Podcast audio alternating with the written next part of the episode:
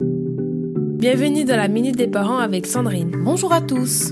Bienvenue dans ce nouvel épisode de notre série dédiée à la crise d'adolescence. Aujourd'hui, nous allons explorer un thème universel, la quête de soi, une étape incontournable dans la construction de la personnalité. Rappelons-nous lorsque nos enfants étaient encore des bébés. Nous avons tous connu cette phase où ils voulaient tout mettre à leur bouche.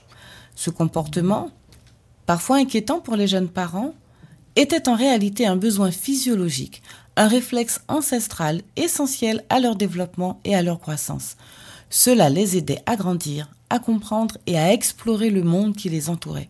Donc, la fameuse crise d'adolescence n'est pas une fatalité.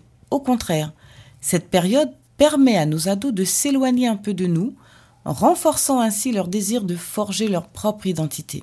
Ils se lancent alors à la découverte de leurs propres repères, même s'ils doivent momentanément rejeter ce qu'ils ont toujours connu jusque-là.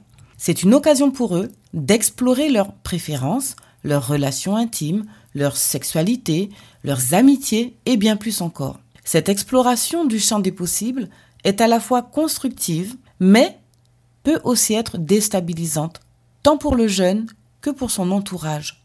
Quel que soit l'âge, la quête de sens et d'identité peut toujours être bénéfique. Se questionner sur nos valeurs, nos aspirations et sur la façon dont nous voulons mener notre vie est une démarche essentielle pour se sentir en phase avec soi-même. Voilà, très chers parents, notre chronique touche à sa fin. Je vous retrouve demain matin pour un, pour un nouvel épisode.